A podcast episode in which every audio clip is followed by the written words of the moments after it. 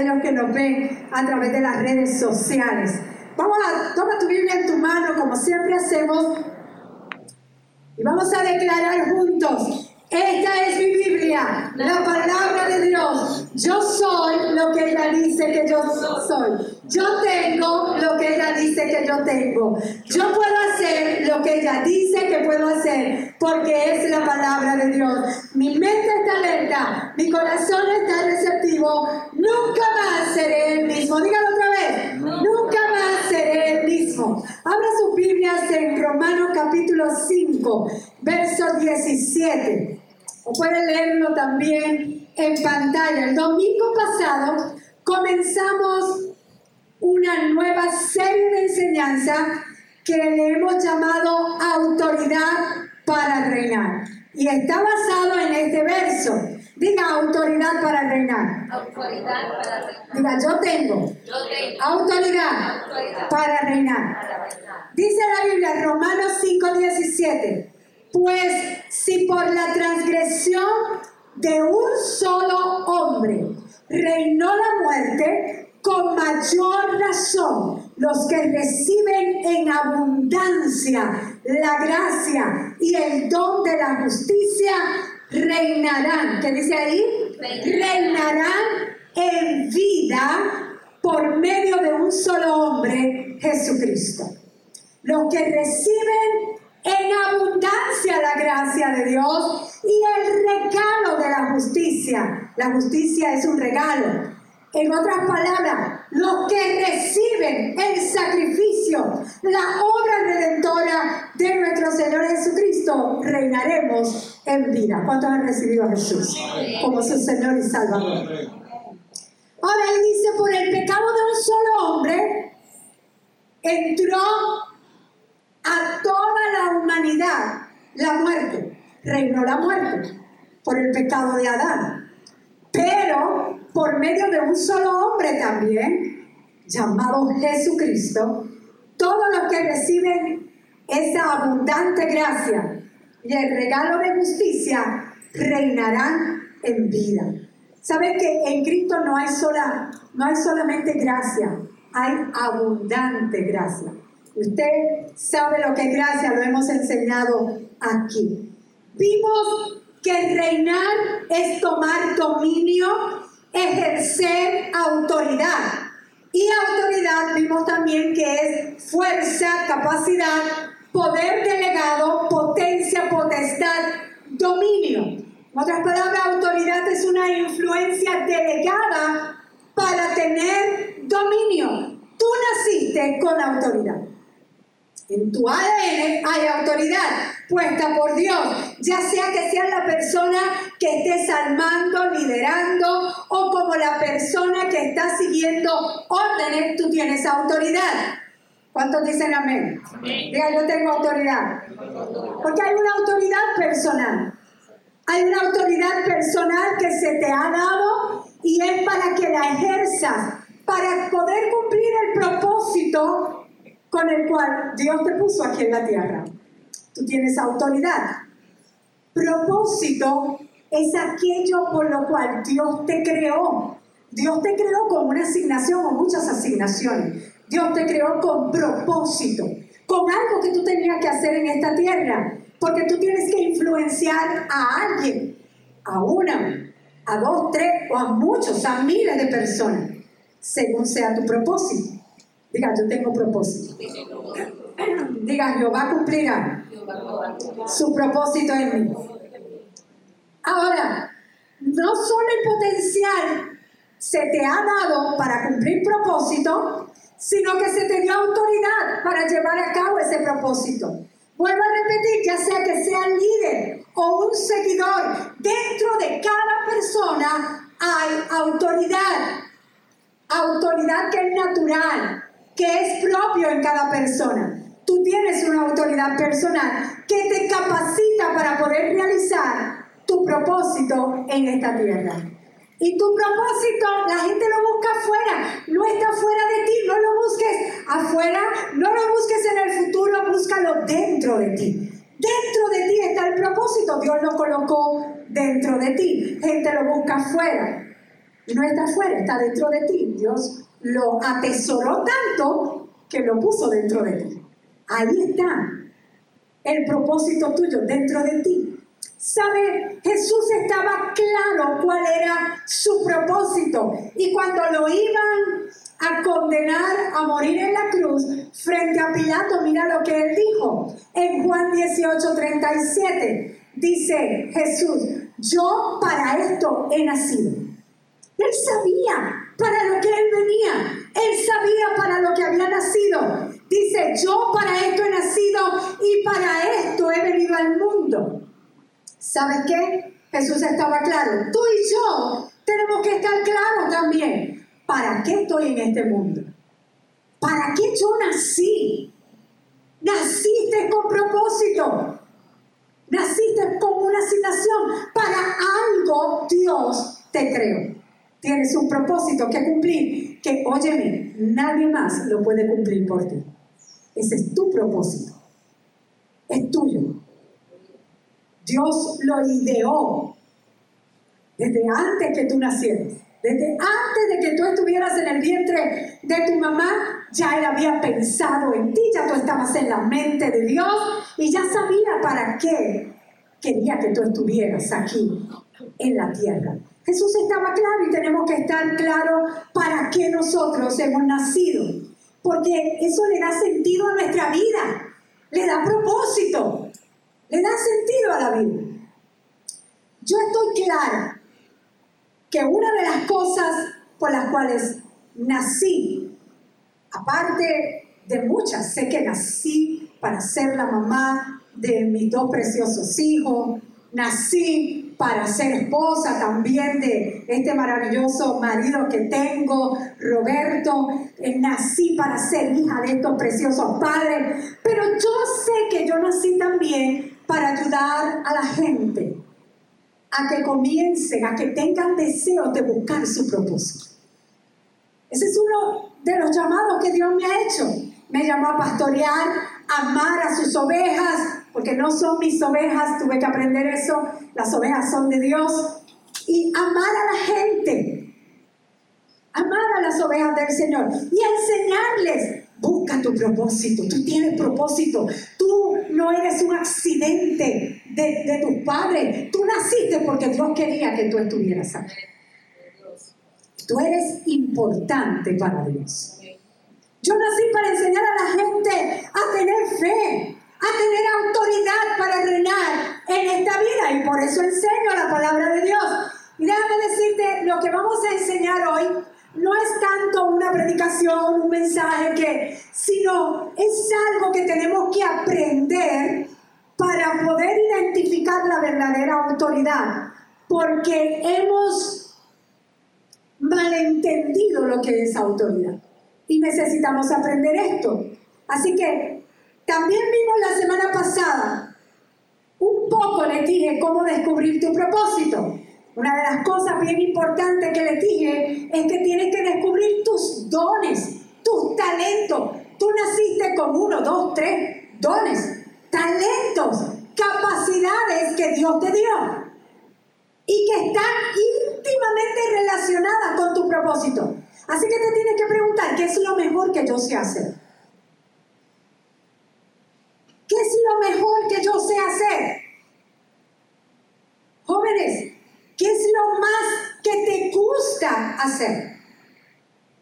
Para que sepan qué van a estudiar. Porque la juventud está estudiando ahora cosas que le dicen, ah, estudia esto, estudia lo otro. No, tienes que, que lo que vayas a estudiar, que te guste. Y que sepas que estás llamado para eso. Porque Dios te va a usar en esa área.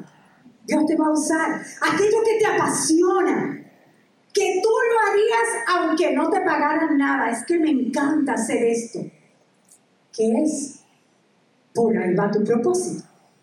Tienes autoridad personal para ejercer tu propósito. Pero esa autoridad no es exclusiva, es personal, pero no es exclusiva, porque está ligada no solo a tu propósito, sino que tu propósito tiene que ver, y nunca se te olvide esto, tiene que ver siempre con personas, con gente. Tu propósito siempre tiene que ver con gente. Siempre tiene que ver con personas. Dios te ha dado los dones, te ha dado las capacidades, te ha dado el potencial, te ha dado autoridad para ejercerlos, para que cumplas tu propósito aquí en la tierra, sirviendo a los demás a través de esos dones. ¿Cuánto dicen amén? Y vimos cómo puedes comenzar a activar la autoridad que tú tienes. No voy a entrar en detalle. Si entra al canal de YouTube, Plenitud del Reino, eh, ahí puedes ver autoridad parte 1. Esta es autoridad parte 2. Autoridad para reinar. Pero una cosa importante que tengo que volver a repetir. Porque hoy vamos a ver lo que no es autoridad. Una de las cosas bien importantes que dijimos, que la verdadera autoridad no consiste en enseñorearse por encima de los demás, sino que consiste en usar, y repito, los dones que te han sido otorgados para servir a los demás. Y Jesús dijo, en Marcos, Jesús lo dijo, Marcos capítulo 10, verso 42 en adelante. Así que Jesús los llamó y les dijo, como ustedes saben, los que se consideran jefe de las naciones oprimen a los súbditos y los altos oficiales abusan de su autoridad. Hay personas que abusan del poder y de la autoridad que se les ha dado. Sigue diciendo a Jesús, pero entre ustedes no debe de ser así. Al contrario, el que quiera hacerse grande entre ustedes deberá ser su servidor. Y Jesús añadió en Marcos 10:45, porque ni aún el Hijo del Hombre, ni aún yo, él dice, ni aún el Hijo del Hombre vino para que le sirvan, sino para servir. Jesús vino para servir. Y nosotros tenemos que aprender a vivir como vivió Jesús. Jesús vivió sirviendo a los demás. Tú y yo estamos llamados a servir. Nuestro propósito tiene que ver con servir. Así que la verdadera autoridad es para servir a los demás. ¿Qué no es autoridad? Vamos a ver lo que no es, porque lamentablemente se ha distorsionado lo que verdaderamente es autoridad. Las personas han confundido la autoridad. Hay dos conceptos que se parecen pero no son iguales, pero andan juntos. Y esa autoridad y poder, diga autoridad y poder. Autoridad y poder. Eso, esos dos conceptos los han puesto como si fueran sinónimos, como si fueran iguales, pero no, los, no lo son. La palabra autoridad y poder son distintas, son dos conceptos diferentes, pero que se relacionan entre sí y funcionan muy bien juntos esos dos conceptos. Si los separas, entonces no funcionan bien. Vamos a ver lo que es poder, porque ya vimos que autoridad es, es la fuerza, es la capacidad, es algo delegado. Pero el poder es la capacidad de mover algo por la fuerza o energía, o ya sea a personas, a una cosa o a una idea. Eso hace el poder. Lo mueve con fuerza, una idea, o a personas, o alguna cosa. Con el poder se puede provocar, se puede incitar, se puede activar, se puede transformar o impactar algo. Eso se hace con el poder. Autoridad es algo, la misma palabra lo dice, es algo autorizado. Autoridad es poder delegado. Es decir, te doy el permiso, la autoridad dice, te doy el permiso de usar el poder. Hay personas que usan su poder para dañar a las personas. Y ese poder no está autorizado entonces.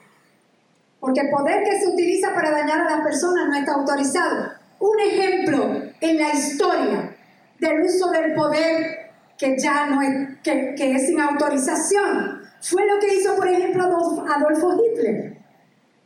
tomó el control de Alemania. Pero ¿cómo lo tomó? Por la intimidación. Usó su poder para intimidar, para infundir temor.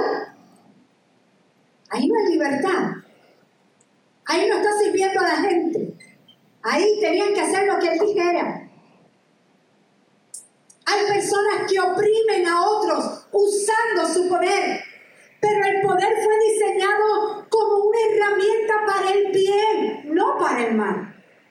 Es por eso que existe la autoridad para poder regular el poder. ¿Me van entendiendo?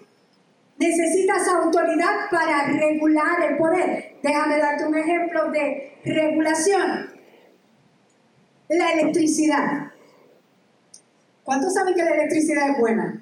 Si no, ¿cuántos de ustedes la deseaban cuando no la tuvimos? ¿Verdad? Estuvimos sin meses, meses sin electricidad. Y, la deseábamos. ¿Cómo nos pusimos cuando nos llegó? Ah, brincamos, saltamos, bailamos, cantamos. Gloria a Dios por la electricidad. Es buena, no da luz, no da energía, pero esta la podemos usar. ¿Por qué? Porque yo no sé nada de electricidad, pero de lo poco que busqué, usa, usan conductores, ¿verdad? Y están esos cables, está el conductor, está, está también una cuenta con una terminal que, que está en tierra, porque si no fuera así, por esos conductores que regulan la electricidad, ¿qué haría la electricidad a nosotros? Ahí quedamos. Con un huevo peinado, pero bien achicharrado, electrocutado. El poder de la electricidad nos destruiría si no se regula. Se convierte bien regulada, se convierte en un servicio a favor de todo, si está regulado.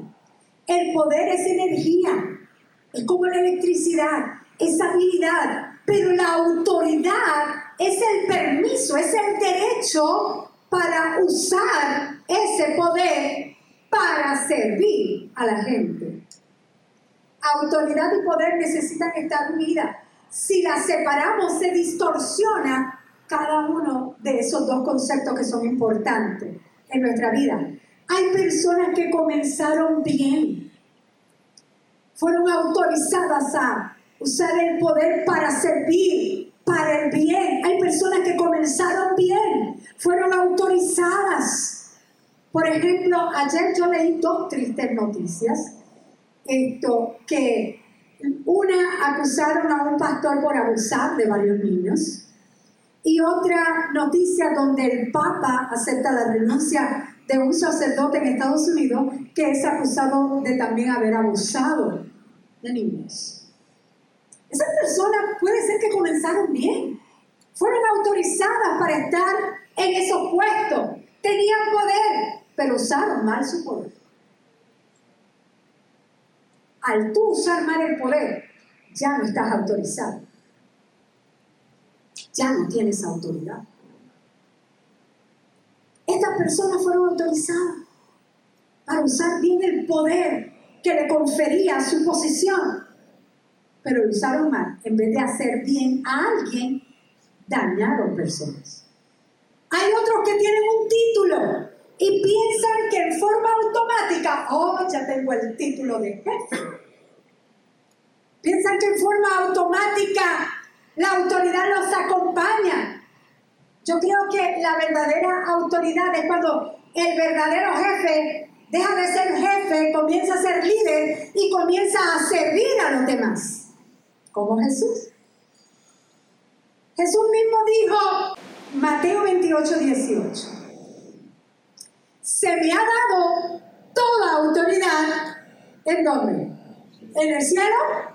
Y en la tierra. Jesús, que tenía, que tiene toda autoridad, ¿para qué vino a este mundo? A servir. A servir. Y Jesús tiene toda autoridad en el cielo y en la tierra. Pero hay gente que abusa del poder el líder verdadero puede tener un título, pero no opera basado en el título. Siempre va a operar basado en la verdadera autoridad personal que sabe que la tiene para servir a las personas. Y la gente va a responder a esa autoridad. Hay otros, hermanos. Algunas personas que tienen posiciones como jefe, directores, pastores, sacerdotes, gente con alguna posición y han usado su posición para controlar a las personas. Abusan de la posición y ¿saben lo que utilizan? La manipulación. Qué triste. Cuántos pastores que tengo conocimiento manipulan a las congregaciones. Muy triste. Se están saliendo de la autoridad porque Dios no te llamó a manipular ni a controlar a las personas. Dios nos llamó a servir, a ayudar a las personas. Hay gente que se sube, le sube el poder a la cabeza y se les olvida que fueron llamados a servir a los demás y lo usan para servirse a ellos mismos. Otros se vuelven otras personas que, que abusan del poder, se vuelven dictadores, se vuelven tiranos. Si la persona es un dictador, eso anula la autoridad.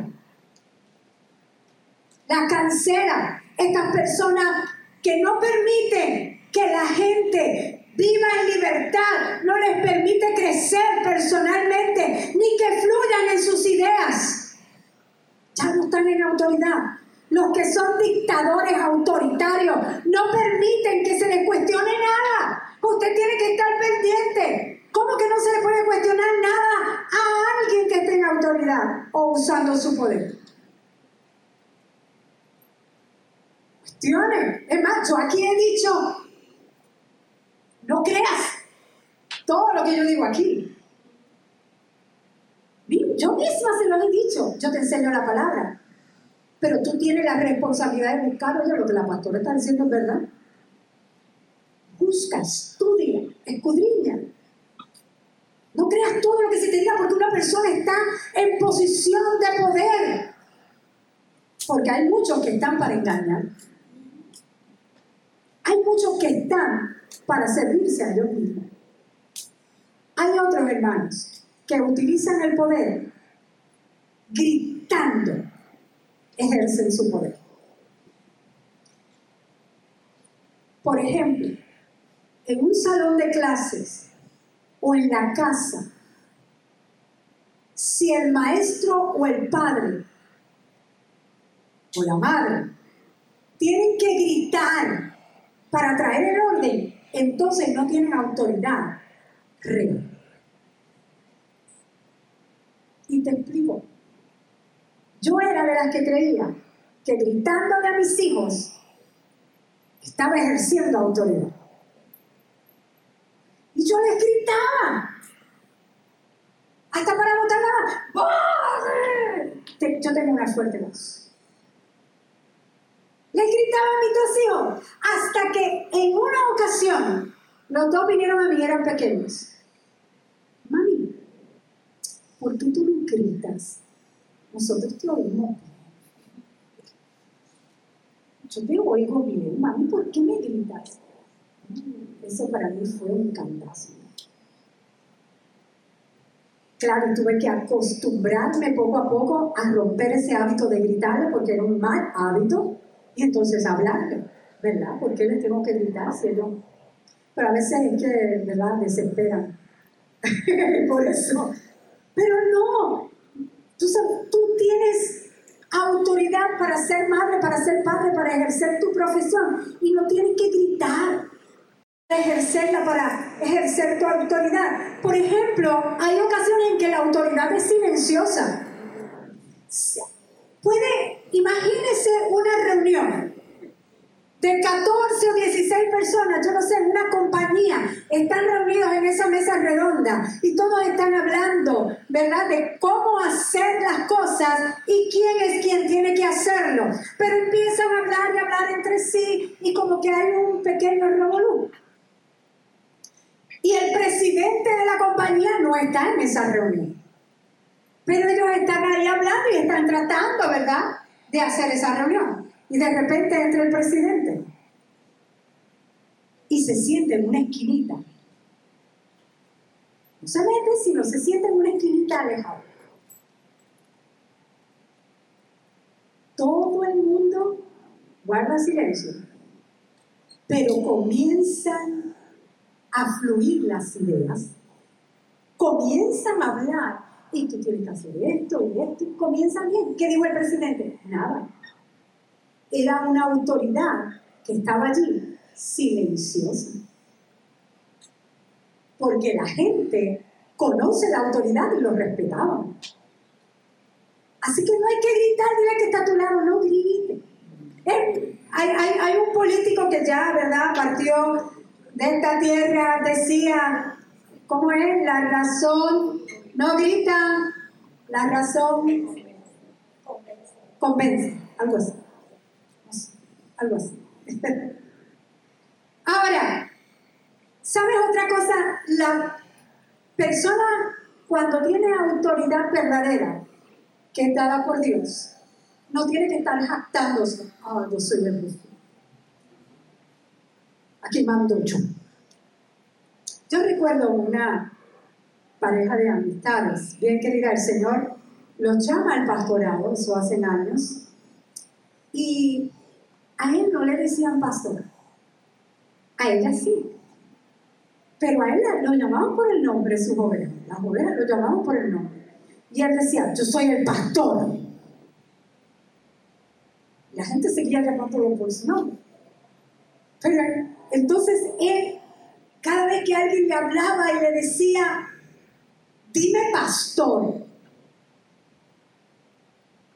es que tú no tienes que estar diciendo lo que tú eres, la autoridad se nota. La autoridad que tú llevas se nota porque la confianza viene de un sentido de verdadera autoridad que la tienes para servir. No necesitas eso.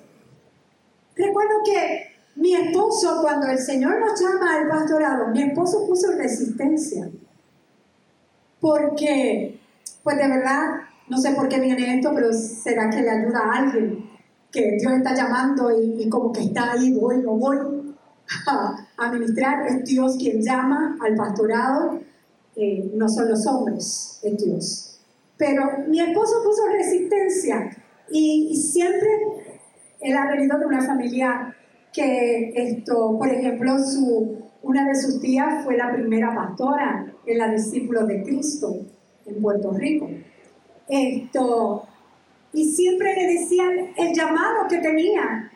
Y él decía el llamado eh, en la iglesia, el pastor se iba de vacaciones en la iglesia donde él estaba creciendo, esto, él era el que le hacía, por decir así, las vacaciones al pastor, era el que se quedaba a cargo de toda la iglesia. Pero cuando el Señor lo llama, que yo vengo y le digo, mi amor, ya es tiempo, Dios nos está llamando. Yo sentía eso ardiendo, el, el llamado te arde dentro de mí. ¿De qué? Fue lo que me dijo. No. Y ¿cómo que no? Lo que pasa es que tuvimos, antes de, estar en la iglesia donde Dios nos llama, tuvimos eh, en una iglesia donde pude conocer sobre Yo conocí sobre ocho pastores, creo. Porque eso era como, pon uno, lo quita, pone otro y lo quita y pone otro y lo quita y se van y pone otro. Entonces eran visiones distintas, era, tú venías, después que te estabas acostumbrando a uno, venía otra cosa y hablaba otra cosa, era un revuelo. Esto, lamentablemente entonces veíamos que los pastores no eran bien tratados. Yo llegué a tener un pastor que su ropa su, tenía poca y, y su cabaña estaban ya rotos. Y él decía, ¿cómo yo voy a dejar mi trabajo si estoy bien para irme a estar mal? Es que tienen Lamentablemente en esos años, y no es muy atrás, no estoy muy viejo, pero tenían este concepto tan errado de que mientras más pobre tú eras, más espiritual eres.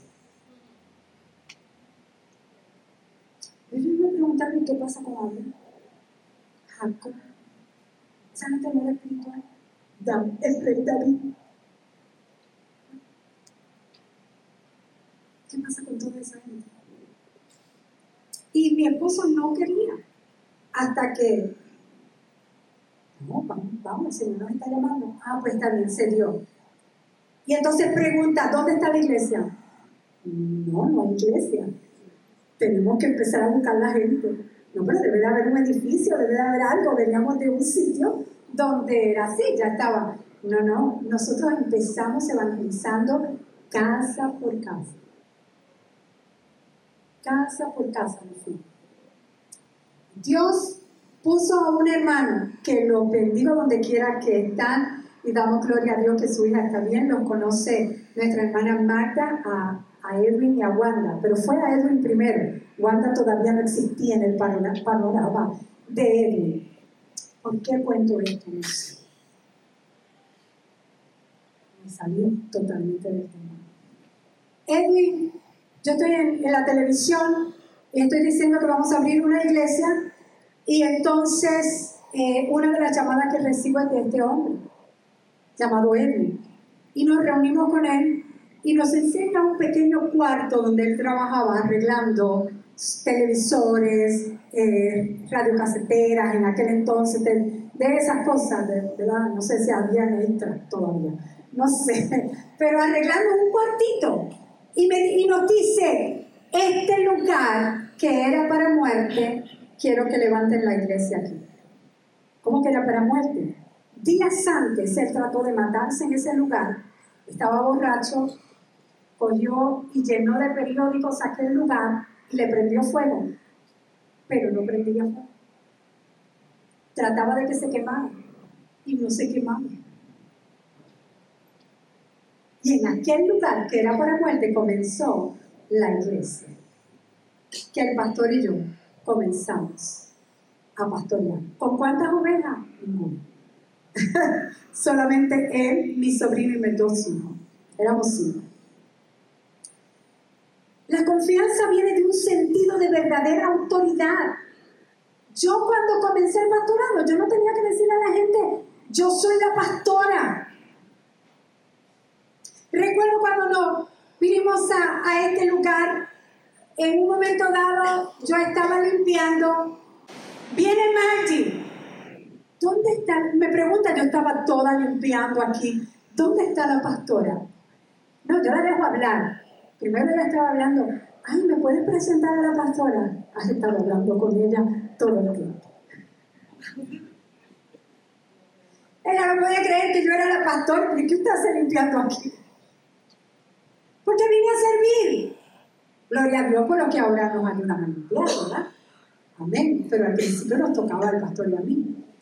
Aprende lo que no es autoridad para que no te engañen, ni le tengan miedo a la verdadera autoridad por causa de personas que pensaban que tenían autoridad, pero simplemente estaban abusando del poder. Autoridad no es para dominar ni para oprimir a las personas, para forzar, forzar a la gente para que hagan lo que tú quieras. Eso no es autoridad. Cuando las personas han sido abusados por el mal uso de autoridad o de poder, se reacciona de diferentes maneras. Y quizás tú pasaste por unas situaciones negativas en tu pasado, o quizás estás pasando, y puede que te identifiques con lo que te voy a decir, puede que hayas tenido experiencias negativas en tu vida, donde has tenido que tratar con personas que tú creías que eran autoridad, que creías que estaban en poder y que lo que estaban haciendo estaba bien, que se supone que te ayudaran, pero abusaron de ti. ¿Qué pasa? Puede ser un padre, una madre, un maestro, un familiar, un marido maltratante, un jefe, un pastor, un sacerdote, un policía, personas que abusaron de su poder, que en vez de ayudarte, buscaron controlar. Quizás ahora por causa de esas experiencias negativas que tuviste con esas personas que se supone que estaban en autoridad, actúas con la autoridad de, de diferentes maneras. Puede, a cada persona es diferente. Y puede ser que ahora cuando tú veas autoridad, lo que sientas es temor.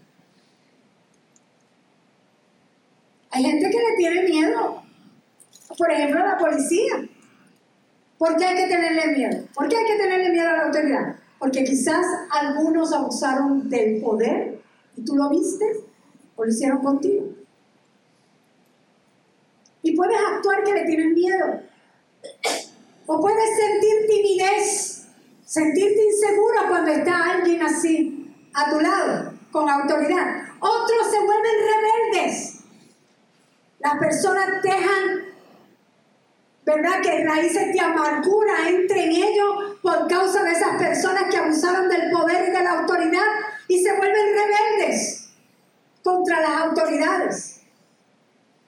Otros comienzan a desconfiar de todo aquello que tiene un cargo, una posición. No, eso, tú sabes, juzgan, lamentablemente. Un pastor hizo eso, juzgan a todos por igual. Un sacerdote hizo eso, juzgan a todos por igual. Tienen desconfianza y no puede ser. Otros no quieren ejercer, tienen el llamado para estar al frente, para estar en autoridad delegada, pero no quieren. No, no, no, no, yo no quiero nada de eso. Yo no quiero esa posición de poder. Porque tuvieron una mala experiencia con autoridad. Algunos sienten terror, pavor, angustia cada vez que tienen hablar, que hablar con personas con autoridad. Yo quiero decirte algo. Todas esas cosas pueden venir como resultado de personas que abusaron de su autoridad. Pero, si tú sufriste este abuso de poder, si sufriste de alguien que tú pensabas que estaba en la autoridad, pero en vez de ayudarte, no te ayudó. En vez de ayudarte, abusó. En vez de ayudarte, trató de controlarte. Es cierto que han dejado efectos en tu vida. Pero es más cierto que Dios puede sanar esas heridas. Dios sana heridas.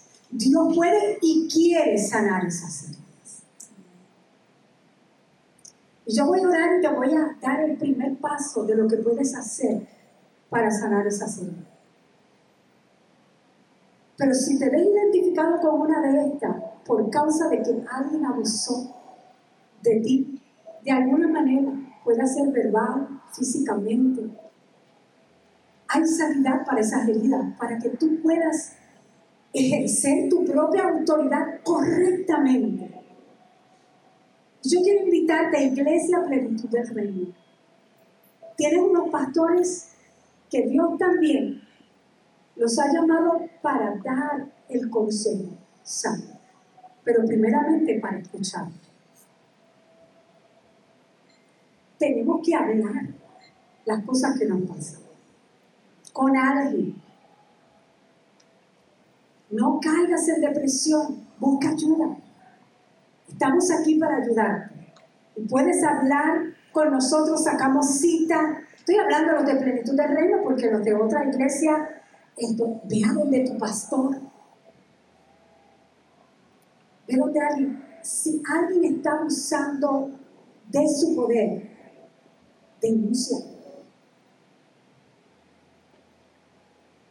Denuncia. Hay gente que tiene miedo a perder el trabajo. Vamos a orar. Porque el jefe es un dictador, un tirano, una persona así que no. Porque hay jefes así. Vamos a orar que Dios lo promocione. Sácalo, Señor. Sácalo del medio. Voy a esa oración, claro que sí. Esa persona lo que hace es enseñorearse de los demás, Jesús lo dijo. Tú sigues haciendo el trabajo como para el Señor. Estoy hablando a los que tienen jefes así. Pero si sufres de abuso, si sufriste quizás en algún momento de poder, de autoridad, de gente, un padre, una madre, un familiar, un vecino, un amigo, alguien que tú lo tenías en alta estima, un pastor, un sacerdote, un jefe. Hay sanidad para ti. Hay sanidad para ti. Vamos a estar en pie. Iglesia, busca consejo. Vamos a buscar el consejo de Dios y la sanidad de Dios. ¿Cuál es el primer paso? El primer paso para poder ser libre y esas cicatrices comiencen a sanar, ¿sabes cuál es? Perdonar. Perdonar a esas personas. Y dije perdonar, que no significa que le vuelvas a dar tu confianza. La confianza tiene que ganarse nuevamente. Pero perdonar es el primer paso para la liberación, para la sanidad de esa heridas. Perdonar a las personas. ¿Y sabes qué Jesús nos enseñó para perdonar? Que tú no tenías que ir a la persona. Él dijo, mientras estés orando, perdona. Y hoy vamos a orar. Y vamos a perdonar. Vamos a perdonar. Y vamos a dejárselo a Dios. Dios tiene a su Espíritu Santo en ti para comenzar a pasar el ungüento que te va a sanar. Él es el que puede. Nos podrán ayudar muchas otras cosas que están bien. Está bien unas ayudas profesionales, los psiquiatras, los psicólogos, los consejeros. Eso está bueno, claro que sí. Pero hay que ir a la raíz de las cosas. Y uno de los pasos, que para mí es el más importante, hay otros, pero el más importante es perdonar. Perdona a esas personas que te hicieron daño. Perdónalos. Y Señor, los perdono por esto que me hicieron. Dios, bendícelo. ¿Sabe por qué? Jesús dijo, bendice a tus enemigos. Bendice a tus enemigos. Vamos a bendecirlos y que Dios se encargue. Pero tú te quitas esa carga de encima y comienzas a sanar. ¿Cuántos dicen amén? Gloria a Dios. Den un fuerte aplauso al Rey de Reyes. Señores, hermanos, vamos a ministrar. Espero aquí en plenitud del reino. Dorado, Puerto Rico. Busquen el link, la dirección, ahí la vas a encontrar. Y estamos orando por ti. Envíanos tu petición de oración. Cada miércoles nos tomamos el tiempo aquí de leer tu nombre y de orar por ti. Sea grandemente bendecido.